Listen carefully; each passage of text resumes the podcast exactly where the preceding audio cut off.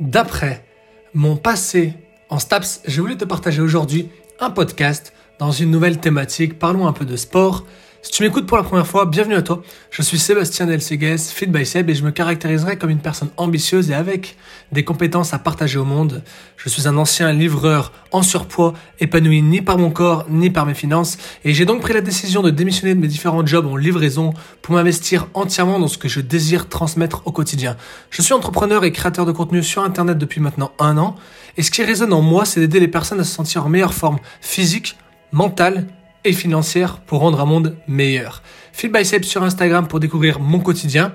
Et du coup, je te disais qu'aujourd'hui, je vais te partager mon savoir-faire et mon savoir-être du côté sportif. Et du coup, je commencerai dans un premier temps par l'analyse des exigences de la performance qui a permis de répondre à la nécessaire pertinence du choix des outils d'évaluation à mettre en œuvre au cours de la planification de l'entraînement sportif. Bon, c'est un petit peu complexe, mais je vais t'expliquer. En fait, à ce stade, il convient de savoir quand et comment utiliser au cours de cette planification, ce qui nous invite à mener une réflexion approfondie sur le processus même de l'entraînement avec lequel ils sont intimement liés. Donc en matière d'organisation de l'entraînement, on fait souvent référence aux 3 P que tu dois sûrement connaître, qui se traduisent par le concept planification, programmation et périodisation. Alors tout d'abord, euh, il y a déjà Max qui a fait un super podcast là-dessus. Je vais essayer de rentrer un peu plus dans les détails. Donc ça va être un podcast beaucoup plus long d'une dizaine de minutes facile. C'est pas dans mes habitudes, mais je vais essayer de te donner vraiment beaucoup de valeur. Je démarrerai donc par la planification. Alors d'après le dictionnaire, euh, je cite, la planification est la science qui a pour objet l'établissement de programmes comportant non seulement l'indication des objectifs à atteindre, mais également un état prévisionnel des diverses étapes de progrès à accomplir et de la réalisation du programme et éventuellement la description de la structure des organismes à créer en vue de cette réalisation. Bon, entre nous, c'est un peu complexe tout ça, tu vas me dire. En fait, la planification englobe non seulement la programmation et les objectifs, mais aussi les étapes qui lui sont associées comme je dirais, l'organisation générale de toutes les conditions environnementales dans lesquelles devra se dérouler ton entraînement. Alors, les 11 étapes de cette planification sont, premier point, euh, déterminer avec le sportif les objectifs à long, moyen et court terme, de façon à clairement savoir où aller et pouvoir déterminer les moyens pour les atteindre. Avec une petite phrase de Sénèque qui dit que il n'est point de vent favorable à celui qui ne sait où il va. Ensuite, le point numéro 2, c'est connaître les exigences de la performance et identifier les capacités requises à développer. Point numéro 3, établir une planification à long terme sur laquelle se fonderont les grandes orientations prioritaires et les programmes annuels, les périodes les mieux ajustées, voire même les contenus d'entraînement. Point numéro 4, mettre en place un système d'accompagnement médical, psychologique, social, matériel et de préparation mentale intégré au processus de l'entraînement. Point numéro 5, il faut choisir et ou créer les mesures et les tests les mieux adaptés pour évaluer les capacités ainsi mises en évidence.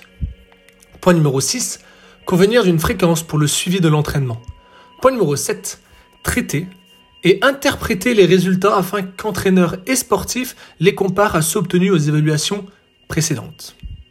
Point numéro 8, choisir et ou adapter des méthodes d'entraînement correspondant aux priorités et aux exigences de la performance. Point numéro 9. Mettre en place des stages de formation continue permettant aux entraîneurs concernés et aux sportifs les plus autonomes d'actualiser ou de réactualiser leurs connaissances et leurs compétences. Point numéro 10. Sur la base des résultats des tests et des performances intermédiaires et en fonction de l'atteinte ou non de ces objectifs, du coup, qui étaient initialement fixés, il faut analyser, poursuivre ou réajuster le système de planification mis en place. Alors j'espère que tu prends des notes, ça fait déjà 10 points, j'ai donné le, le 11e point s'il faut que tu reviennes au début. Mais euh, ce qu'il faut, faut, que tu saches, c'est que je vais donner beaucoup de valeur à travers ce podcast, donc n'hésite pas à prendre des notes, à mettre pause, à recommencer et à bien écouter les 11 points clés dans l'ordre. Et le onzième, c'est faire au moins un bilan annuel sur la qualité des conditions matérielles. Par exemple, les terrains d'entraînement ou la salle de musculation, la qualité de moyens de récupération, euh, le social aussi, le suivi scolaire, euh, l'universitaire, professionnel, hum, tout ce qui peut être aussi du côté médical ou paramédical, les équipements du cabinet médical, l'infirmerie, la salle de kinésithérapie, de massage, des consultations auprès des spécialistes, les psychologiques, et au besoin, essayer de les améliorer. Bon, on a fait un, un, bon récapitulatif sur la planification. Maintenant, je passerai du coup à la programmation. La programmation, euh, par exemple, de l'entraînement, c'est l'opération qui, dans le cadre d'une planification préalablement définie, consiste à élaborer un plan détaillé de contenu d'entraînement. En fait, ces contenus doivent comprendre un ensemble d'instructions nécessaires à l'exécution d'une suite logique d'opérations adaptées au rythme d'acquisition du sportif. Et c'est le but d'obtenir un développement des capacités requises par la performance visée. Alors, euh, si tu es sur ce podcast, tu dois sûrement t'y connaître un petit peu et tu dois connaître sûrement le sigle euh, mémotechnique, le FEPA, dans lequel le F représente la fréquence, A l'assiduité, I l'intensité, T le temps à consacrer aux différents contenus, P la progressivité des durées et des intensités, A l'alternance du travail et de la récupération et S la spécificité. Alors je vais détailler rapidement chaque point. Le F de la fréquence, euh, on peut appréhender la fréquence de plusieurs façons, comme euh, le nombre de répétitions d'un exercice au sein d'une série, le nombre de séries ou au sein d'une même séquence, on va dire, le nombre de séquences au sein d'une séance et le nombre de séances au sein d'un cycle, d'un microcycle, on verra après par la suite. Le A d'assiduité. Tous les spécialistes de la physiologie de l'exercice sont unanimes là-dessus pour souligner qu'en matière de conditions physiques, le bénéfice est assez long et difficile à acquérir, relativement aisé à entretenir, mais très facile à perdre. En fait, une période d'inactivité de 4 semaines ou plus oblige à reprogrammer une progression d'entraînement dont le plateau optimal ne sera atteint que plusieurs semaines plus tard. Donc, même pendant les périodes d'interruption de la saison sportive, il serait très souhaitable de maintenir une ou au moins deux séances hebdomadaires pour entretenir les acquis de la programmation et de la saison sportive précédente. Même si au vu de la condition actuelle, c'est pas forcément simple, il faudrait le faire au mieux. Le I, c'est intensité. Donc c'est les mécanismes de ces phénomènes sont encore peut-être mal connus. Cependant, après un délai de récupération consécutif à des exercices intenses et prolongés, on peut constater une augmentation des substrats énergétiques sollicités, accompagnée d'une sensible amélioration de la performance. En fait, les différents tests qui permettent d'accéder à ces informations doivent être non seulement envisagés en début de saison sportive, mais aussi renouvelés à des périodes choisies afin de tenir compte des progrès réalisés par le sportif. T, c'est le temps ou la durée consacrée. En fait, le temps à consacrer peut être envisagé aussi bien au niveau de l'exercice lui-même qu'à celui de la séance tout entière, voire d'une période plus longue, définie comme un mésocycle, et j'en reparlerai à la fin. La durée d'un exercice est toujours subordonnée à son intensité selon une relation définie comme temps limite.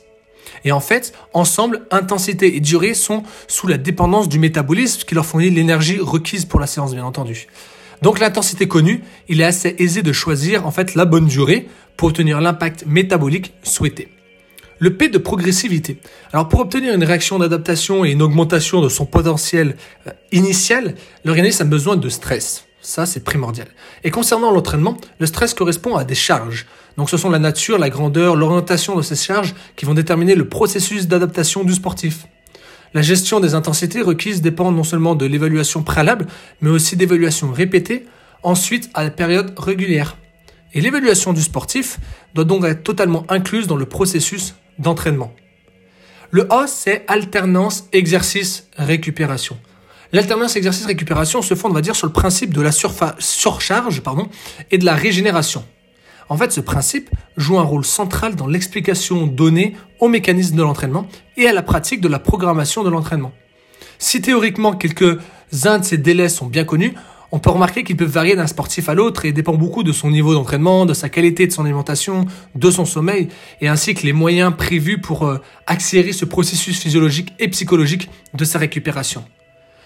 Et le S, c'est spécificité. En fait, c'est en fonction des objectifs ou de la performance visée, l'entraînement doit permettre une sollicitation sélective des métabolismes entrant en jeu dans l'activité pratiquée. En fait, c'est une analyse préalable des exigences de cette dernière s'avère absolument indispensable pour prévoir dans l'entraînement les contenus les mieux adaptés. D'une manière générale, un système ne se développe efficacement que s'il est sollicité au maximum de sa puissance et de son endurance. C'est aussi ce qui est défini comme principe de surcharge spécifique. Pour finir, parlons maintenant de la périodisation. Alors, l'entraînement moderne est nécessairement périodisé dans la mesure en fait où le volume de travail et l'intensité des entraînements auxquels sont soumis souvent les sportifs obligent à introduire une progression. On part du quantitatif au début pour aller vers le qualitatif, du volume à l'intensité, du général au spécifique. Et en fait, une alternance entre les périodes de travail intense et les périodes de repos ou de travail moins intense, c'est ce qui forme des ondulations sur une durée d'un jour, d'une semaine, d'un mois ou d'une année. Il est en effet impossible de maintenir un sportif toute l'année à son niveau maximum de performance. Et il est aussi impossible, sans risque de surentraînement, de le soumettre à des séances intenses sans intercaler des séances d'intensité plus faibles. Cette façon de procéder exige une programmation périodisée de l'entraînement. Et alors du coup, la périodisation, c'est ce qui introduit la notion d'alternance de cycle dans le processus de l'entraînement. Ça observe en fait à, toutes les étapes du, processus. Au niveau de la séance d'entraînement, chaque exercice ou série d'exercices est présenté sous la forme d'un mini-cycle en fait, qui comprend la progression et l'alternance qui sont les maîtres mots de la périodisation. La séance en elle-même doit respecter le principe de progression, et une alternance de périodes de travail et de récupération, c'est le cycle de la séance. Ensuite, la journée d'entraînement constitue un autre cycle, ce qu'on appelle un cycle journalier, où peuvent alterner dans un ordre précis plusieurs séances d'entraînement en alternance avec les périodes de repos. Les cycles journaliers elles-mêmes font partie en fait d'un grand cycle hebdomadaire qui constitue ce qu'on appelle le microcycle, ce que je te disais au début de ce podcast. Et le microcycle classique où l'on retrouve aussi une progression et une alternance. Et à leur tour, ces microcycles sont organisés en mésocycles. Donc ça, c'est plusieurs semaines qui s'intègrent eux-mêmes dans les euh, macrocycles d'entraînement. Et finalement, un plan annuel fait partie d'un plus grand cycle encore qui est souvent appelé le méga-cycle, par exemple entre deux Olympiades pour les sportifs de haut niveau. Et lui-même constitue, on va dire, un cycle successif de la carrière de l'athlète ou même le gigacycle qui peut couvrir jusqu'à 20 ans un sportif de, haut niveau.